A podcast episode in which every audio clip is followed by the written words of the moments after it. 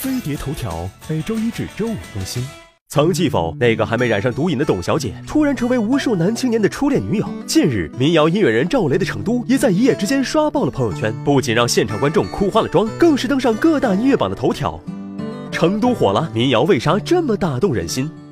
在官方字典里，民谣就是民间流行、富于民族色彩的歌曲。八零年代后，受到摇滚乐的影响，民谣的音乐层次和意境更加多元丰富。从纯净率真的校园民谣，到现如今意蕴深远的独立民谣，它一直就没停止过发展。据国内某知名音乐平台二零一六年公布的数据显示，入驻的原创音乐人超过两万，累计上传四十万首原创音乐，其中最具人气的还是民谣歌手，并且在半年销量最高的十张付费专辑中，除了周杰伦和陈奕迅的流行乐拿了国内一二名，后面紧跟着的全。都是民谣音乐人，民谣越来越受欢迎。首先还是它真的好听，一把木吉他和低音浅唱的意境，把整首歌画到最简，专业性不高，不需要特别的技巧，谁都能唱点，谁都能懂。而且民谣创作的题材十分宽泛，宗教、爱情、战争、日常、梦境，总有一个你喜欢。高晓松曾说，民谣是一根针，他就是要用他的方法刺到你的心里。民谣歌词更接地气，表达的也都是大多数人会遇到的问题。听歌就像听故事，很容易引发情感共鸣。每个人或许都曾有个同桌的你和睡在上。上铺的兄弟也会有爱上野马却没有草原的无奈，离开成都带不走你的依恋，在城市里为了填饱肚子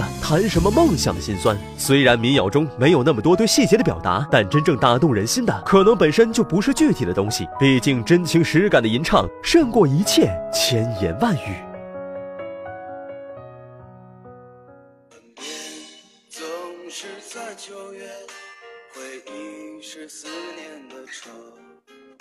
深秋嫩绿的垂柳，亲吻着我额头，在那座阴雨的小城里，我从未忘记你。